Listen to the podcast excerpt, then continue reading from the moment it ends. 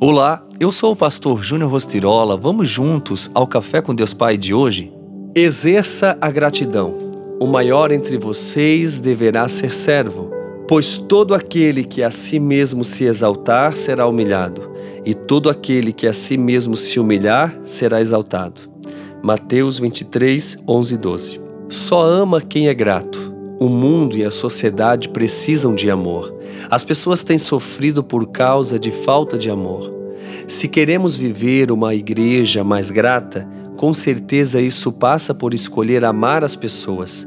Se o mundo afunda na indiferença, nossas respostas devem ser amar. Sabemos que amar não é fácil.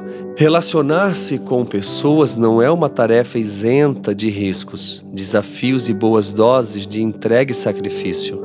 Para exercer gratidão, precisamos amar em qualquer circunstância, perdoar em qualquer circunstância, honrar em qualquer circunstância. A mágoa, a raiva e a intolerância nos impedem de amar, de aceitar, de perdoar e, em consequência, de ser gratos. Honramos porque somos nobres, não porque as pessoas necessariamente merecem. Sobre o que você tem falado, celebrado e agradecido. Fale do que Deus tem feito. Só testemunha quem é grato. Depois de receber uma bênção, o grato volta para contar a quem o abençoou que ele foi abençoado. O grato conta para as outras pessoas como foi honrado e abençoado por Deus ou por alguém usado por ele.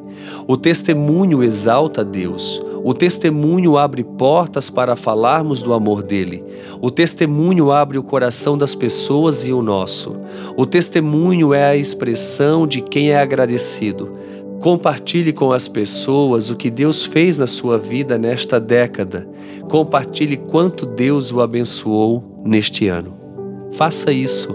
E a frase do dia diz assim: o ingrato passa pela vida sem ver o poder da multiplicação.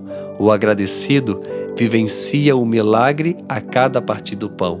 Exerça a gratidão e seja nobre. Deus é contigo. Fica aqui o meu abraço e o meu carinho. Tenha um excelente dia.